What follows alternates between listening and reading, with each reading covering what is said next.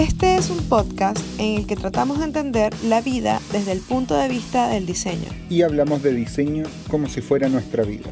Yo soy Diego Guajardo. Y yo soy Ileana Medina. Y esto es Diseño para la Vida.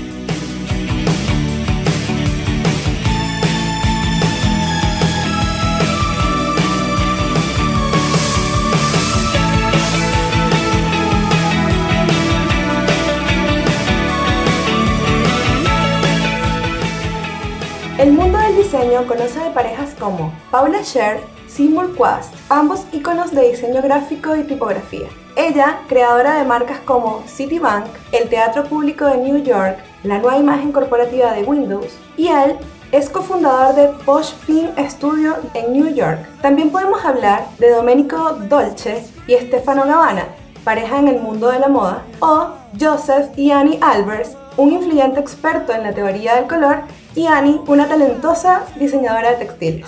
Estos son algunos de los que conocemos. Pero los diseñadores son considerados como la peor opción de pareja amorosa. Eso fue lo que aseguró una investigación realizada en un portal de internet hace ya varios años atrás, ya que según esa investigación, el diseño es una profesión demandante que requiere mucha concentración y creatividad, además de ser muy mal pagada y muy exigente. Para desmentir esto o encontrarle la razón, hoy tenemos de invitado a una pareja de diseñadores y creativos. Bienvenidos a Diseño para la Vida, Natalia Benavides y Francisco Aguilera. Bienvenidos, bienvenidos a Diseño para la Vida. Hola, ¿qué tal? Nosotros queremos partir este episodio preguntándoles lo más importante que viene siendo desde cuándo se conocen. Uf. ¿Cuántos años ya son en total? 18. 18, ya. Ahí Francisco tenía la cifra más, Oh. más exacta. Pero nos conocimos con Fran desde los 16 años 16 y actualmente ya estamos casados todos, ¿Sí? así que mucho rato. A ver, te- tenemos 34 menos 16. Eso debería ser la cantidad. Creo, creo que sí. 18. Wow. Sí, 18 años. 18? Bien, bien, bien. Oye, ¿y hace cuánto se dedican al diseño, a la ilustración? También es como mucho, De- mucho, ¿no? mucho rato ya. Desde siempre. Es que no hay, no hay un punto de partida. no. Claro, Claro. si la tomamos de forma profesional es Claro. diferente. De- desde que estudiamos, pero, pero desde. De hecho, nos conocimos en un grupo de otakus. Eh, porque, al- y curiosamente, a diferencia de la mayoría de los que iban allá, no solamente nos gustaba el anime y los mangas, sino que dibujábamos los dos. Entonces, una de las primeras cosas que hicimos fue intercambiarnos croqueras. Yo le hacía dibujo en la croquera de ella, ella me hacía dibujo a mí, o a veces hacía dibujo a ella, yo los pintaba, o Claro, viceversa. viceversa. Oh, qué lindos. bueno, nosotros ya eh, tenemos cinco años de pareja. Y bueno, ahora próximamente nuestro primer año de casados. Claro. Ah, Eh, ¿Cuándo? ¿Cuándo? Nos casamos el año pasado, nos fuimos de viaje a New York y estábamos de paseo, sí, la verdad que conociendo la ciudad y todo. Y ya nosotros nos habíamos comprometido dos años atrás con Diego como, no sé, la, la emoción de estar en esa ciudad y todo lo que estaba sucediendo para nosotros en nuestra vida. Dejamos todo lo que teníamos planificado acá, que era el- ya el vestido, teníamos ya visto dónde nos íbamos a casar y dijimos, casémonos. ¿Sabes? Como que... ¡Oh, qué bacán! Así es. Sí, fue muy inesperado todo, pero para nosotros es un momento que no vamos a olvidar nunca.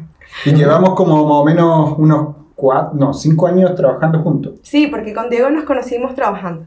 Claro. Y trabajamos juntos desde hace unos cinco años. Obviamente ahora, mm, o sea, nos conocimos trabajando juntos en el mismo lugar y después eh, seguimos trabajando por separado, pero los freelance siempre nos unían, así que seguimos trabajando juntos hasta el día de hoy. Eh, ¿Y ustedes eh, trabajan juntos? ¿Han trabajado juntos? Sí, Sí. somos socios de una empresa, 50 y 50 los dos. Ah, perfecto. Buenísimo. ¿Y hace cuánto? También es difícil ponerle Sí, fecha. ¿no? es como complicado. Bueno, no, pero APK Studio, es que es como que todo viene como una historia por detrás. Eh, cuando estábamos estudiando, nosotros típico que te pedían trabajo de la UI o la- en, en el instituto en mi caso, y siempre decían, ya, coloquen eh, como su empresa ficticia y todo, y yo siempre colocaba, pucha, era como- esa es la anécdota, es Apocalipsis Studio, ese es el nombre original. Ya. Porque Apocalipsis, nada, nada satanás, simplemente que que un día con el Fran, eh, una de mis gatitas tuvo tres, tres cachorros y uno de esos gatitos se lo llevó el Fran. Cuando recién estábamos como medio, estábamos pololeando, no, no medio, estábamos pololeando. Y el nombre que eligió el Fran fue Apocalipsis. el gato andaba todo en la apoca, apoca, Apocalipsis. Y la gente, ¿qué? ¿Cómo llaman así a tu gato? Corrijo. Lo que pasa es que yo le quería poner Génesis. Me gusta ah. el nombre Génesis, que es como el origen, porque era la primera cosa que teníamos entre los dos. Pero descubrimos que era macho y Génesis era nombre de hembra. si era Génesis, el macho tendría que ser Apocalipsis. ¿Viste? Entonces, para mí, siempre en, el como en los trabajos de, instituto, siempre colocaba Apocalipsis Estudio. Ese era como el nombre de mi empresa ficticia. Y ocurrió que ya pasando el tiempo, el Fran también tomó el nombre. Fue como ya, Apocalipsis Estudio y todo lo Y los primeros trabajos lo hicimos con Apocalipsis Estudio, pero ficticio. Aún no estábamos como con eh, iniciación de actividades ni nada. Y recuerdo que nos tocó un cliente eh, no vamos a decir muchos datos por si acaso, pero eran, tenían, eran, estaban como dentro de una iglesia, una religión particular, y fue como súper extraño para nosotros mandar la cotización de Apocalipsis Estudio a ellos. Y ahí fue como, no sé qué, va a tener que cambiar el nombre porque es medio perturbante Apocalipsis Estudio. y ahí eh, nació, lo, lo simplificamos, Apocalipsis con APK. Y ahí nació APK Studio. Y ese fue el primero y eso como que lo hicimos oficial en el 2011. 2011, 2012 lo formalizamos. Sí, más o menos. Cuando, o sea, salimos del instituto, trabajamos un poquito y cuando ya decidimos trabajar en freelance, ya oficializamos y iniciamos actividad en ese, en ese mundo antiguo en donde uno tenía que registrar una empresa con abogado y pagar mucha plata y con todo eso, pero ahí APK Estudio nació así. Y hace como unos tres años, yo creo. Sí. Eh, nació APK SPA, que es como, es lo mismo, pero la diferencia es que los servicios gráficos, que eso es como el datito, eh, no pagan IVA. Entonces eso no lo sabíamos nosotros antes y ya como teníamos iniciación de actividad nunca hicimos el cambio. Pero hicimos después con la asesoría de una Cercotec, del centro de negocios, nació esta APK SPA para entregar nuestros servicios como diseñadores sin tener que pagar el IVA. Sí, pues ese es un datito para, para los diseñadores cuando, cuando ofrezcan cosas como físicas se cobra con IVA. Ponle, si, si tú diseñas el pendón y entregas el pendón ya impreso y todo, eso se cobra incluyendo IVA, pero si es un servicio, creo que la distinción es intangible, así como una asesoría en algo. Por ejemplo, la asesoría en crear un logo o la asesoría en crear algo que o en mejorar la interfaz de una aplicación. Eso no es tangible, por lo tanto entiendo que no se cobra entonces, obviamente pregúntenle a alguien que de verdad sepa, yo estoy aquí engrupiendo, pero, pero ese es el motivo por el que tenemos dos empresas que en el fondo ofrecen servicios de diseño, pero uno orientado a las cosas físicas y otro orientado a las cosas más intangibles. Intangible. Claro. Oye, pero ustedes me están diciendo que ustedes se conocieron, estudiaron juntos, ¿no? Pues se conocían desde los 16 años. Sí, o sea, de los 16 en este grupo de, de ¿cómo se llama? De Sukichiro. Sukichiro era el grupo. Y con el Fran fuimos amigos los primeros, eh, los primeros años, o sea, no volvíamos a Yo láser, pero no, todavía no pasa nada. pero ya cuando empezamos a pololear, cada uno ya tenía como medio definido lo que quería seguir. Que en su momento, si bien yo soy súper apasionada y súper creativa y todo, todo en el área gráfica me gusta, siempre pensé que... Eh, debía dejar esa área en el tema como más hobby y el trabajo algo que me diera como plata mensual más fija. Y en ese tiempo yo, mi objetivo principal era como estudiar ingeniería en informática. Me había ido bien y pero la, la mensualidad de esa carrera era horrible, así que fue como, chao, fue un gusto. no se pudo. Así que ahí dije, ya vamos a darle una oportunidad, igual con el miedo, porque siempre es típico que te dicen, no, si tú te vas a morir de hambre, si estudias algo con, con arte. Entonces dije, hay que darle, total. y ahí yo fue cuando decidí ya estudiar ilustración. Y el Francisco ya estaba súper decidido de antes estudiar diseño gráfico. Sí. Pero no sé si diseño gráfico. Ahora que con la duda. Sí, lo que pasa es que igual desde siempre mi sueño era como ser dibujante de cómics. Mm. Y como que incluso mis papás me apoyaban, me decían como que había una carrera que se estaba iniciando, creo que en, el Instituto Arcos, que era ilustración, pero como que yo miraba y decía, ya, ok, está la carrera, pero no veía muchos cómics publicándose en Chile y como que miraba en las revistas y no había tantas ilustraciones.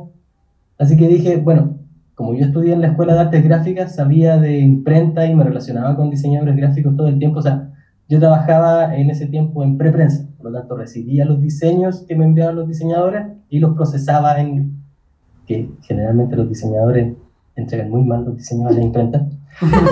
Entonces, a mí me... No le digan a nadie. ¿Tú sabes de eso? ¿Tú te- Sí. Te entiendo, te entiendo. prepararlos para que se pudieran imprimir. Entonces, como que me gustaba también lo que hacían ellos y tocaba esa faceta creativa. Y yo dije, ya me voy a ir por allá, creo que tiene un poquito más de futuro. Y después con el tiempo, eh, o sea, y, y me di cuenta también que varios ilustradores tenían, un, tenían la carrera de diseño. Entonces, claro, que la, la carrera de ilustración era nueva. Entonces yo dije, puedo estudiar diseño y si me, si, le, si me enfoco en ese área, igual puedo llegar a ser eh, ilustrador. Pero las pocas veces que hice trabajos de ilustración, eh, tratando de apoyarte a ti o con, con algún cliente, lo odié profundamente. Y me di cuenta que a mí me encanta dibujar cuando estoy dibujando lo que a mí se me ocurre, no cuando me piden que dibuje algo, porque no lo voy a hacer. Sí. Es que distinto también, los requerimientos cambian, también es difícil llegar a ese punto en donde te despegas de lo que te gusta para hacer lo que te piden. Entonces ya, ya pasa, obviamente ya no es arte y sino pasa a ser más un pedido y es un trabajo. Como que en el fondo la ilustración deja de ser algo que nace de la inspiración, sino nace del- un- de una necesidad. Y bueno, eso me Sí. lleva un poco también a, a la siguiente pregunta. Trabajan juntos, pero a su vez también tienen separados estos servicios. ¿Cómo es esa dinámica? Sí. ¿Cómo es un poco como la dinámica entre ustedes? Cuando les llega un cliente, se lo Por reparten. lo, sí, por lo general, conforme fuimos avanzando, lo que pasa es que, bueno, para dar un poquito de contexto, los dos trabajamos 100% en, en, en, la, en la empresa entre el 2008, no, entre el dos- el 2011 y el 2018. Porque del 2018 yo entré a trabajar en una oficina y ya tengo, estoy dedicado a eso principalmente. Y, al, y a la parte de hacer videos para YouTube, que es otra área completamente distinta. Pero cuando trabajábamos juntos, eh, lo, lo que hacíamos era tratar, trabajar todo así como casi 50-50, o sea, hacíamos todo juntos. Y si llegaba un trabajo que requería ilustración, lo dirigía a la Nati y yo ayudaba en lo que, en lo que se pudiera. Si incluía eh, diseño gráfico, lo, lo veía yo y la Natalia ayudaba en lo, que, en lo que se podía. Pero con el tiempo fue pasando que llegaban unos dos o tres proyectos de ilustración más o menos importantes al año, pero todo el resto del tiempo eran de, de diseño. Entonces, eh, curiosamente se pagaban mucho mejor los de ilustración que los de diseño, pero eh, cuan- como la mayoría de las cosas eran de diseño, ahí la Nati asumía un rol un poquito más como de gestión.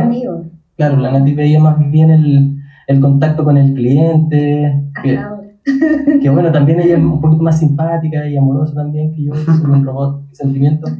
Así que, claro, yo, yo era más el, el robotcito detrás de la computadora diseñando como mono y la Nati era un poco más la parte humana de, de APK. Claro, y la parte más administrativa igual, Sí, porque, por ejemplo, como te comentaba, cuando nosotros creamos la primera empresa, no había tanta información de cómo gestionar una empresa, porque ahora puedes encontrar miles de tutoriales, en los mismos servicios del Centro de Desarrollo de Negocios que también te, te ofrecen eh, tutorías y cosas gratis. Entonces, ahora sí existe todo eso, pero antiguamente no. Entonces, prácticamente teníamos que aprender a golpes y a golpes muy crueles, como, no sé, se nos olvidó pagar el IVA un mes y ya nos llegó una multa del servicio puesto interno, por ejemplo. Entonces, todas esas cosas ten- tuve que aprenderlas y aunque no quería, yo decía, ¿por qué? Yo quiero dibujar y tengo que estar aprendiendo. Pero lo hacía, ¿cachai? Porque era parte de tener una empresa. Y así eh, fue hasta ahora que aprendí de todo, o sea, ya sé llenar mi formulario 29, lo único que no hago yo personalmente es la renta anual. Eso sí pido ayuda. Pero todo lo que es, ya llegó un tal observación, ah, ya tengo que ir al servicio de impuesto interno, hay que hacer esto ya para acá, este otro tema para acá. Y así, ¿cachai? El previred, cómo pagar las cotizaciones, un sinfín de cosas que no eran agradables para uno, como como que siempre empieza, ay, quiero estar dibujando, o quiero estar como, ay, tengo que llenar este formulario, ¿cachai? Pero se tiene que hacer, y alguien tenía que asumirlo, y viendo que a Francisco le daba más ataque que a mí, lo tomé yo. Claro. O sea, ahí fue como la, la parte de yo gestión, eh, tema administrativo, y a Francisco le decía, ya, vos trabaja. Ahí se van dividiendo ustedes los roles de, de acuerdo al- también a... eh, uy, se me fue la palabra. Como a la necesidad Ah, del claro, cliente. o a, a- también a lo que a ustedes les gusta o que tienen más habilidades. Esa dinámica también es súper buena. Con Diego nosotros emprendimos, estuvimos dos años con Nómada, era un pequeño estudio de diseño y pasamos de trabajar en la casa, teníamos nuestros escritorios, nos empezamos en el mesón de la cocina y después un día nos vimos en bicicleta con Milo en la mochila, porque Milo era un cachorrito, y nos íbamos a la Oh. oficina. Teníamos oficina eh, de la nada, así de un día para otro los clientes llegaron, estábamos emprendiendo, estábamos como en la ola.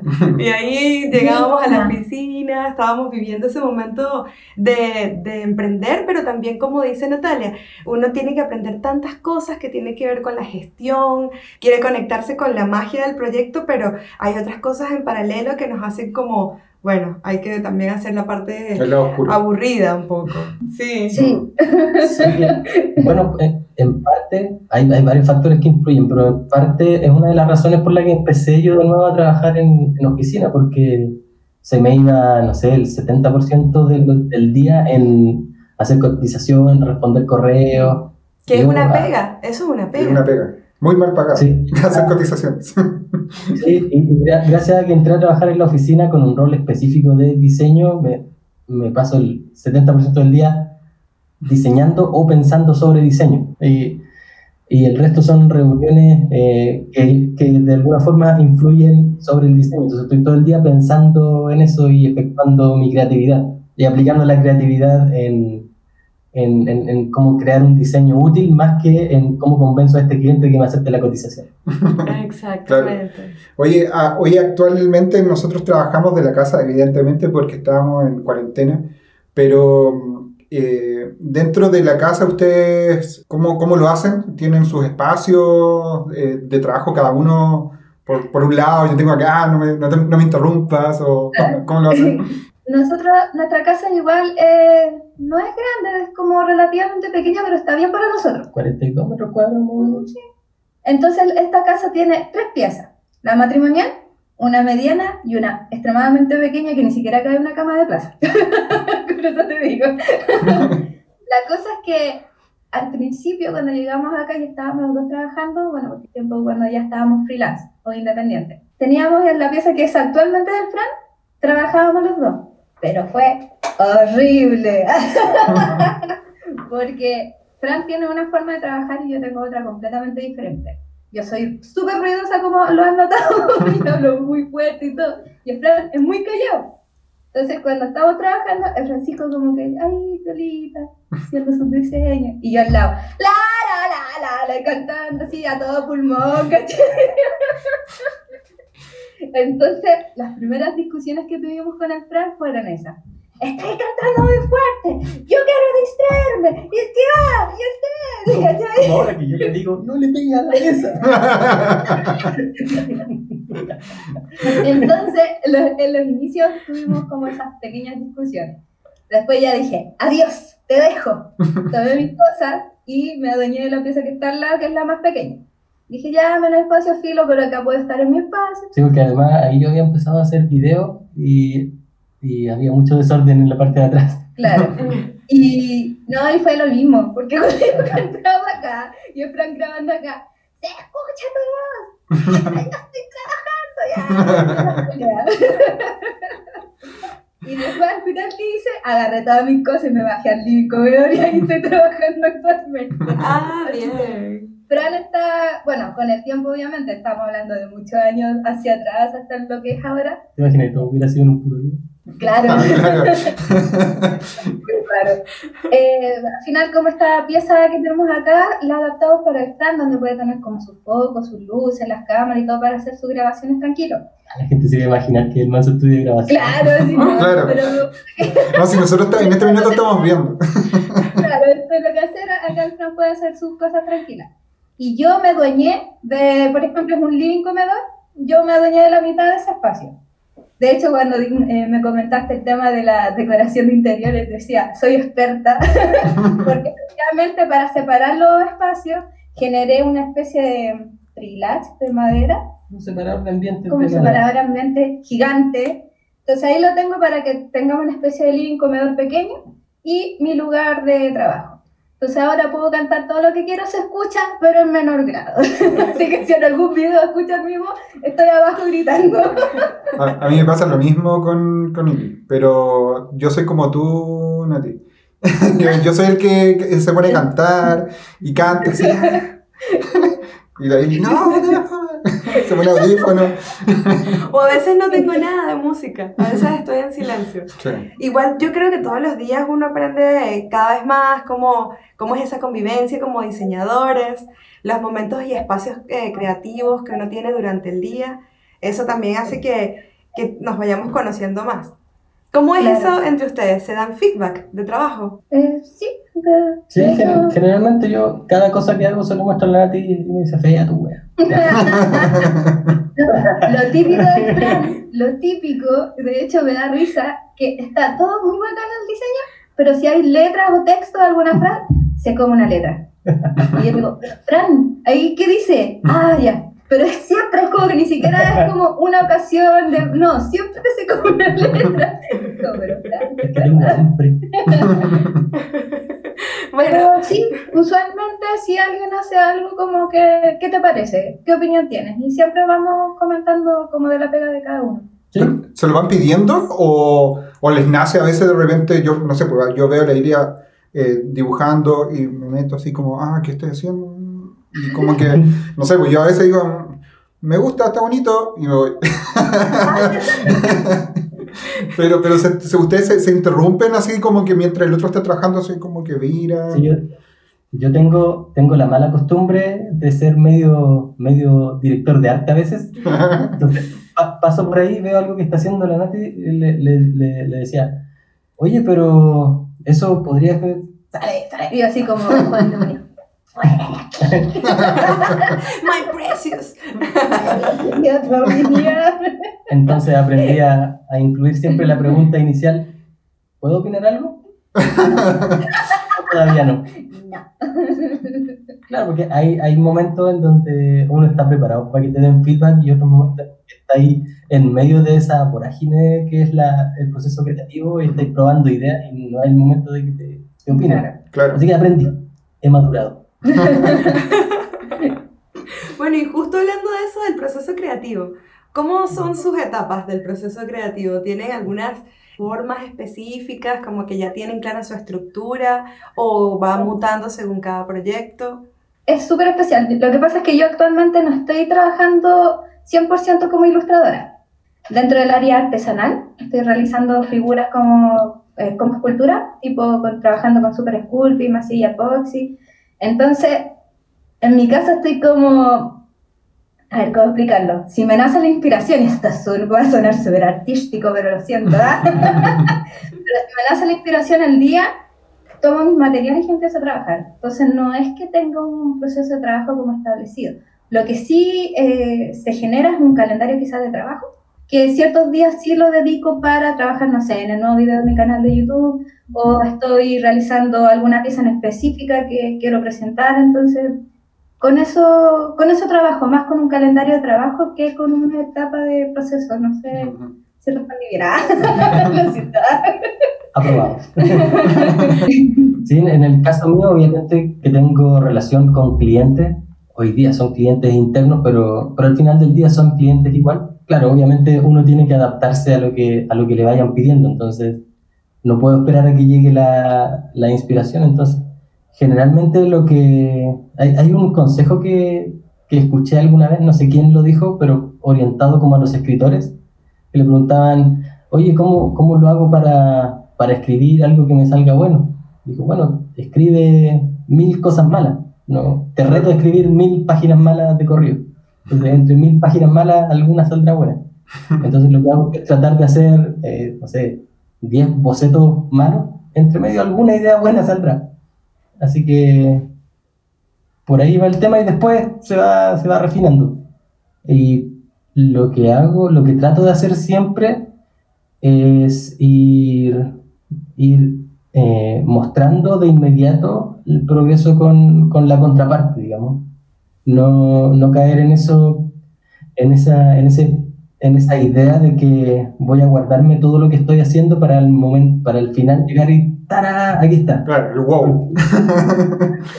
te arriesgas demasiado que te digan, oye, de nuevo, fea tu wea. Entonces, mientras, mientras uno va mostrando, conforme va avanzando, eh, se, se, convierte como en un proceso co-creativo y al final el resultado final es producto de tanto la creatividad del, del diseñador o del, del, ilustrador con la creatividad y el feedback del cliente. Entonces, Claro. me, me gusta esa, esa idea de trabajo que aplica obviamente si uno tiene, tiene cliente, a diferencia de la Nati, por ejemplo, que hoy día trabaja más que nada por, por motivación personal, obviamente ahí es, es distinto. Ahí hay que llenar eh, a otro cliente que es mucho más difícil que uno mismo, ¿o ¿no? Exacto. Oye, y cuando le ha tocado trabajar juntos en proyectos, eh, ¿han tenido como criterios creativos distintos? Y, eh, no sé, pues, oye, este proyecto lo vamos a enfrentar de esta manera, yo creo que es así, la otra persona no, no creo. ¿Le ha pasado eso? Sí, en algunas reuniones recuerdo que tuvimos algunos encuentros entre nosotros. Eh, pucha, no me acuerdo este cliente, pero era un sitio web. Ay, ¿cómo se llama el del metal? El del metal. Ah, ya, ya me acuerdo. Ya, pero ahí recuerdo que el cliente pedía cosas. En mi mente yo decía, ah, sí, esto se puede hacer, sí, esto también se puede hacer, sí. Y a Francisco, no, no se puede hacer, no, no se puede hacer. Entonces, yo dándole como un comentario al cliente, el Francisco por otro lado diciendo, negando todo lo que yo le decía que sí al cliente y al final fue como, no, no, en ese momento obviamente yo como que no dije nada porque era como feo estar, y más que somos pareja, era peor porque podrían haber dicho, ay, están, son esposos y están peleando, una cosa así, entonces fue como, esto lo guardaré para la casa. Llegamos acá, por la cresta, Francisco, yo estoy diciendo una cosa y tú me, me estás completamente diciendo lo contrario al cliente. Pero si no se puede hacer, ¿cómo que no se puede? Y al final creo que esa es una de las que más recuerdo.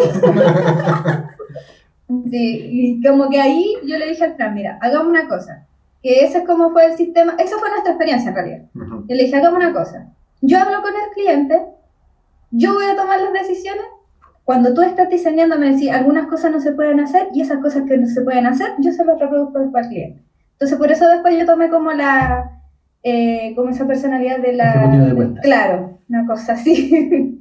Entonces de esa forma porque primero encontraba muy feo estarnos como contradiciéndonos, de uno dice que sí, el otro dice que no, y es como, no, eso no se puede hacer, no sé, o al menos se ve muy feo, y tampoco podíamos llegar como una especie de discusión frente a un cliente, entonces mejor que uno, era como que ya, yo tomo a cargo esto, si la cago, la cago, después discuto con Francisco en la casa, no importa, pero al menos que el cliente vea que estamos trabajando bien, no asustarlo, no preocuparlo, y ya lo- las cosas que te tengan que arreglar se arreglan por detrás, pues, tras Claro. bambalinas.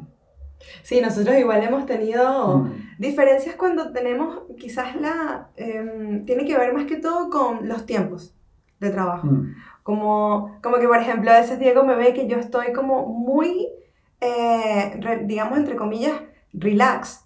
Porque tengo en mi mente, tengo como todo controlado, pero por supuesto no lo evidencio. Entonces Diego va a otro ritmo porque él necesita tener sus cosas listas a los tiempos que obviamente él tiene. Y cuando me ve a mí que yo estoy muy relax, es como que no entiende por qué yo estoy así. Entonces se acerca a mí y me dice, oye, eh, ¿cómo lo hacemos? No sé qué. Y yo como que, no, pero tranquila, yo estoy, estoy clara, sé a lo que voy, como que sé cuándo es, cuándo lo vamos a entregar.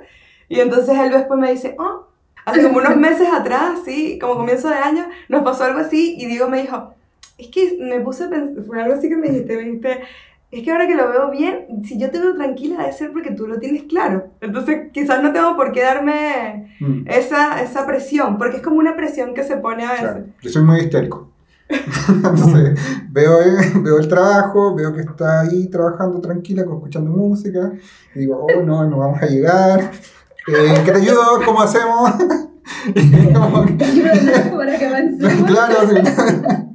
Pero eh, claro, como dice Ilia, al final yo aprendí porque digo, si Ili está tomando esto, eh, tengo que respetar un poco su espacio y, y- y la experiencia que tiene ella en tomar proyectos. Entonces, eh, fue como fue como un acuerdo, así como que, Sí. ok, si tú tomas este proyecto, tú te encargas de este proyecto, tú eres la- dueña del proyecto, o sea, ya yo me, me, me, me, acoplo a lo que tú decidas en cuanto a cómo se va a desarrollar. Sí, entonces ahí como Sí. que nos decidimos eso y hay veces que pasa al revés, como que yo también voy, cuando Diego es el líder de ese proyecto, yo me acoplo 100% a, a lo que él determina. Pero eso fue con, obviamente con situaciones malas que nos llevaron a, Claro. a entender ese proceso también.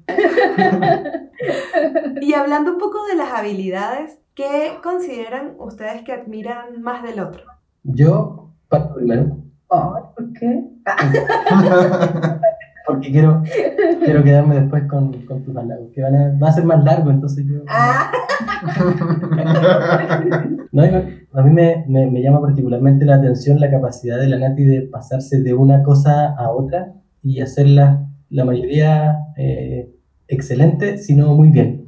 Por ejemplo, un día la veo está dibujando, al otro día bajo la escalera y la veo que está haciendo una figurita de, de resina, al otro día abajo y está cosiendo una, una prenda otro día abajo y está haciendo un mueble porque se le ocurrió cambiar algo en la casa y le queda bonito. Al otro día abajo y está sublimando cosas. Entonces, cada, cada día se le ocurre algo, algo diferente y la, lo hace todo bien.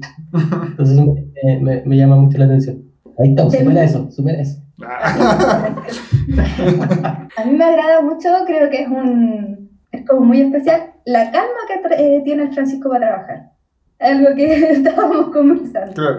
Porque, por ejemplo, yo igual soy como, ah, ¿cómo hacer esta cuestión? Y ah, me paso muy ro- mucho rollo después. Y el Francisco, como que, ah, hay que hacer esto, se sienta, ya, y empezó a trabajar. Y es como, tiene como una capacidad de, de, de algo parecido al tuyo, que es como que se mete en su mundo Se hace bolita. se hace, se hace burbuja, la bolita, y empieza a trabajar y, y está ahí como en una paz.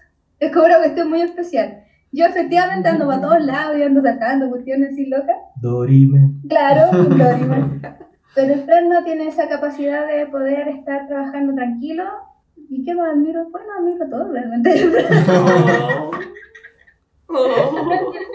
Pero siempre me ha llamado mucho la atención como esa paz que tiene para trabajar. Es como bien especial.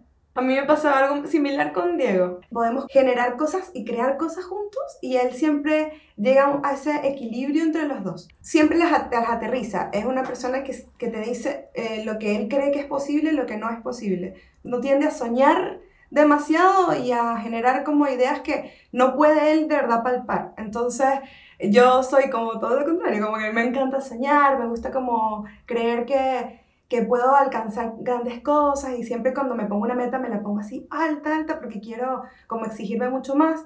Y Diego, si bien se pone grandes metas, eh, son metas muy aterrizadas, entonces he aprendido un montón de su parte que las cosas hay que ponerse como metas, pero eh, me- metas alcanzables y a corto plazo para no generar esa frustración, esa, esa ansiedad que a veces nos pasa cuando, cuando tenemos grandes objetivos en la vida. Y como que admiro mucho esa creatividad y esa genialidad que considero que tiene Diego. No, me dejaste la vara alta. Eh, Está difícil eso. Mira, lo, lo que tú admiras de mí es lo que yo más odio de mí. Y- en serio, y, lo, que más, eh, o sea, lo que, ¿por qué? Lo digo porque como soy, me tengo que aterrizar, soy demasiado aterrizado, como que trato de bajar rápidamente la idea y decir, ok, eh, tengo que hacer esto, eh, pero sé que no voy a lograr esto porque no tengo los medios para hacerlo, no tengo la capacidad, no tengo un equipo grande para hacerlo, entonces no descarto esa idea, tengo que hacer esta. En cambio, la Ili, tú tienes eh, la genialidad, voy a ocupar esa palabra también, No, está cuidando. que, ¿Cómo llego a esa palabra? Eh, de hacer las cosas, de lanzar las cosas. Eh, no importa si, si cuesta mucho, sino que hay que lanzarlo y probarlo. O sea, el producto mínimo viable, la Ili la tiene, pero tatuada en todas partes. Y, y- y tiene esa capacidad de como meterse en proyectos rápidos. Ta, ta, ta, o sea, que tengo una idea, para la hago. Al otro día está publicada en algo, en algún lugar está lista. Y, pero ¿cómo? Pero no la probaste, pero que... No, no importa, la estoy probando ahora. Mira. O mira, la publiqué acá y la gente me lo comentó, está bien. Y yo como, ah, bueno, y va a una velocidad increíble. O sea, yo no puedo ir a tu velocidad. Eso es lo que más miro. Es que yo siempre le digo, digo, lo peor que puede pasar es que alguien lo olvide. Entonces, no pasa nada. Como que uno tiene que siempre probar y, y no ponerse barreras, porque a veces esas barreras no las ponemos nosotros mismos y no nos damos cuenta de que probablemente si hubiésemos dado ese paso, hubiese venido algo mejor, algo más grande, algo que no te hubiese imaginado que hubiese estado ahí. Entonces, ¿por qué no probar? Mm.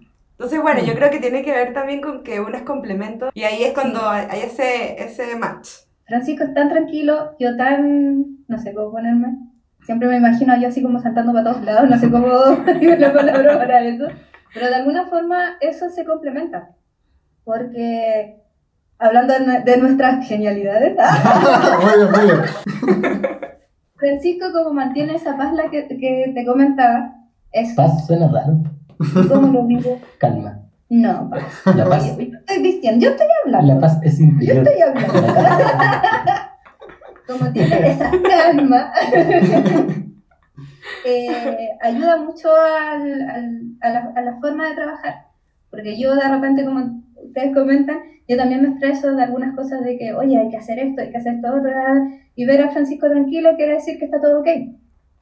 Entonces, es como una forma que nuestras personalidades pueden ser completamente a los extremos, pero a su vez son súper complementarios porque cada uno pone la cuota en su momento Claro. y, y funciona.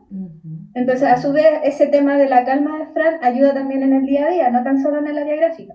Pero el Francisco como que puede llegar a una solución más eh, efectiva de forma breve y obviamente yo igual voy a discutir, es como, no, yo no quiero esto, yo quiero lo otro, pero es un tema ya más, más pareja. pero en temas de, de proyecto y de trabajo, sí, eh, lo que comentan ustedes me hizo como sentido, porque efectivamente somos distintos, pero nos podemos complementar siendo distintos y es bastante, y ayuda bastante. Claro. Sí, totalmente. Siempre que vamos a algún lugar, nadie se acuerda de mí y todos se acuerdan de la. Sí, pueden pasar años y como que me ven, ¡ah, la Nati! Eh, ¡La pareja la Nati! Oye, ¿y cómo logran dividir? Porque ahora, no sé, nosotros nos tocó trabajar en la casa desde antes de la cuarentena y ahora sí lo estamos haciendo también, pero eh, ¿cómo lográis separar ese ambiente de trabajo con la vida cotidiana de pareja? O sea, tú, tú mi socia de, de trabajo con mi trabajo, o sea, estoy acá en mi pieza diseñando junto con Ili, pero después tengo que ir afuera a cocinar con ella. Y es como una dinámica similar, pero en, otra, en otro contexto. ¿Cómo lo, lo viven ustedes? Sí, yo, a mí me, creo que es importante separar dos cosas. La, la actitud. Lo que pasa es que tengo, tengo que explicar un concepto que yo tengo antes de, de dar la- esa, esa respuesta. A mí mismo no me considero un diseñador per se. Me considero un tipo creativo que hoy día dedica mayor parte de su tiempo al diseño, pero no, no me limito con, con esa caracterización de ser un diseñador. Por lo tanto, soy todo el día alguien creativo, lo cual no significa ser un genio loco como uno podría imaginarse, sino que siempre estoy pensando cosas o tratando de crear algo nuevo. Y la, la Nati también calza dentro de esa, de esa descripción. Por lo tanto, y aquí viene la, la, la respuesta a la pregunta, es que si bien a cierta hora yo cierro el trabajo con la oficina, por ejemplo, eh, en, en un tiempo habitual es, es más notorio porque hay un traslado de la casa a la oficina, pero hoy día hay un cerrar el laptop y decir ya, está bueno por hoy, y decir chao en Telegram. Pero eso no quita que, que esta mentalidad o esta personalidad creativa se, se termine, porque pasa mucho que cierro, bajo, empezamos a tomar, a, a tomar once, a comer, y estamos viendo una serie o una película y comentamos acerca, no sé, de, de lo bien que está hecha la composición de la película o de lo bien que está hecha el, el encuadre de una toma. O Sí, lo- ya, lo- ya llegamos a esa etapa en que la serie las comentamos, no, no como si es buena o mala. Ya hablamos de la música, lo- los actores, ya, ya estamos en ese nivel. Estamos, estamos, estamos en el mismo de, de- de cómo, de cómo usaron este recurso de guion para que te preocupara lo que va a pasar a continuación. Entonces, obviamente, igual disfrutamos las cosas, no, no es así tan, tan nerd como disfrutar. O, y, y después de comer, de pronto, ¿qué, qué voy a hacer, Natia? Ah, Voy a grabar un video ahí explicando cómo se hace la resina. Ah, ya, yo voy a hacer un diseño de ejercicio para subirlo a Instagram. Entonces, no termina la vida de diseñador o la vida de creativo cuando, cuando se, se cierra la jornada de trabajo. Y, y para nosotros no es problema, no es tema, porque los dos estamos en la misma parada.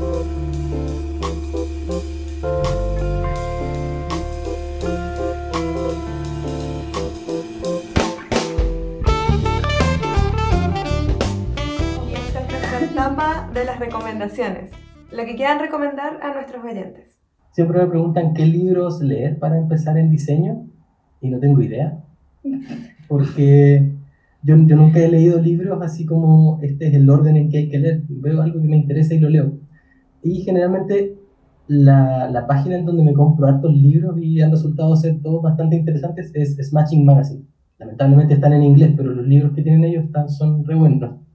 Eh, les recomiendo principalmente uno que se llama Dirección de Arte para la Web o Art Direction for, for the Web o algo así, de Andy Clark, y, y otro que es Patrones de Diseño para Formularios, que es, es como más técnico, pero, pero re, re útil. Hace, hace mucho tiempo que yo vengo siguiendo la página de, de Foro Alfa, no sé si la, la Sí. ubican, y, y dentro de, bueno, en los últimos meses descubrí que tienen un canal de YouTube también, y está bien interesante la, todo, todo el contenido que están publicando sobre diseño de marca y branding y todo lo que tiene que ver con, con, con el área de la identidad visual de marca. Y está, está re bueno porque tiende eh, Luciano, que es la persona que lleva el canal, a publicar eh, opiniones que tienden a ir en contra de muchas percepciones, a veces equivocadas, que se comparten de manera de manera muy constante sin cuestionarse. Por ejemplo, cosas como que una marca tiene que transmitir el, eh, no sé, por ejemplo, que una marca, un logo tiene que transmitir los valores de una empresa y él se lo cuestiona y te hace, te hace pensar por qué creemos eso y por qué deberíamos no creer, con ejemplos y cosas por el estilo. Así que les recomiendo harto el, el, el canal de Foro Alfa también en, en YouTube. Buenísimo. Y hay un canal en YouTube que yo les recomiendo bastante que se llama ONAT, en donde hay tutoriales muy bonitos sobre cómo crear cosas con resina y, y hacer dibujos. Y hay una serie muy bonita que se llama Del boceto a la masa, en donde el artista que está en este canal muestra cómo bocetea un- una figurita, un perrito, y muestra todo el proceso desde el boceto en papel hasta que está la figurita ya construida y pintada. Bueno, en mi caso, como yo soy tan multifacética, no, no puedo como recomendar solo una cosa, como que me gustan muchas. Entre esas sí creo que, que recomiendo mucho a un artista que se llama Nathan Fox. Eh, creo que ese es mi mentor de lejos, es como que lo miro y es como Nathan, hagan el cocoro. Eh, Nathan Fox es un artista que trabajó para haciendo como los, no sé, mate painting pueden ser, o los fondos, los backgrounds El arte de concepto. El, el concepto de varias películas de Sky, eh, Blue Sky y de DreamWorks. Eh, conocí a Nathan porque comenzó a hacer clases en, la, en el sitio web de schooling.com, que es un sitio web que eh, lo maneja Bobby Chu, que es otro ilustrador, y en donde él tomó a como los artistas más pro que conocía y, en- y los colocó con cursos online en esta plataforma. Eh, ¿Por qué nombra Nathan y no nombra a otros que también he tomado cursos como Jason Saylor? Nathan tiene una forma de enseñar que yo creo que es demasiado eh, completo. Es un artista que si tú eres ilustrador, diseñador o del área gráfica, ojalá tomaras un curso con él, porque independiente del curso que Nathan te pueda dar, o sea, el, el del tema, por ejemplo, tiene un curso que es de Composición pictórica. composición pictórica, bueno, ese fue la luz para mí. Tiene uno de composición de color, etc. Pero este tipo genera una forma de explicar el arte, la composición, en cómo van los objetos que es tan completo que si tú eres diseñador gráfico y ves este curso, vas a empezar a entender el mundo de la gráfica de una forma completamente distinta. Debo decir que mis diseños mejoraron gracias a este curso de composición pictórica. Sí, Buenísimo. yo como ilustradora estuve traumada tres años gracias a este curso de, de composición pictórica, porque es efectivo que yo, sí, yo estudié ilustración acá en Chile y todo, pero siento que lo que estudié acá en Chile en tres años en tres meses fue como que me simplemente me voló la mente Natal. Es un artista demasiado completo, lo voy a reiterar muchas veces. Así que si pueden, porque el curso no es muy económico, igual tiene un sistema económico, ojalá tomar un curso con él, por lo menos para conocer su, su metodología o empezar a seguirlo en las redes sociales porque es muy, muy seco. De hecho, ahora ya llegó a ese nivel de, ¿cómo se llama este artista que hace los cubitos? ¿Mondrial? ¿Mondrial? Mondrial que Mondrial, las primeras obras, yo no sé si las conocen. Él hacía paisajes y de sus paisajes pasó a algo un poco más simplificado y así tanto que llegó a los, a los cuadros que tiene actualmente, que son cubos de colores y son paisajes. O sea, no es como sé. No, sí, pero me refiero a como el proceso. Entonces la gente ve, eh, actualmente su obra obviamente no es, pero ve su obra y ahí dice, oye, pero son puros cubos. Eso es lo que me pasó a mí. Cuando yo veía su trabajo, decía, ah, pero si son puros cubos, son líneas negras, un, un cuadro rojo. ¿Qué, ¿Qué es esto? Y luego comprendí, gracias a Nathan, que eso era un paisaje. Y eso fue para mí así como, no, no puede ser. así que como artista y que debe, cada eh, gráfico debe conocerlo, es a Nathan Fox. Así que, Oye, hablando de Nathan Fox, recomiendo el mismo Bobby Chu, puros nombres raros. Pero hay- hay una serie de entrevistas que le hizo Bobby Chu y están en el canal de YouTube de él, están publicados y son como una serie de siete videos de 15 minutos en donde explica así como muy en resumen las cosas que habla dentro de este curso que menciona Natalia, así que eh, puede ser un buen punto de partida. Buenísimo. Muchas gracias, chiquillos. Muchas gracias, chicos. ¿A dónde los pueden encontrar? A mí en Natalia E-creaciones, que es mi Instagram, y es como la cuenta madre. Con esa podrán llegar a todas nuestras cuentas. Así que si quieren ver solo ilustración, en esa cuenta pueden llegar a mi, en mi cuenta de ilustración. Tengo mi cuenta de tienda, mi cuenta de fotografías y mi YouTube ya. En, en Google, si ponen Francisco AMK, debería aparecer yo. Y van a encontrar el canal de YouTube, mi página web y mi Instagram, que son los tres lugares en donde tiendo a, a dar vueltas. Y por favor no busquen, mencionamos APK Studio varias veces, por favor no lo busquen en Google porque esa página no la actualizamos desde hace muchos años. Bueno, chicos, muchas gracias por habernos acompañado en este episodio. Gracias a ustedes por la invitación. Chao, chiquillos. Muchas gracias. Chao, chao.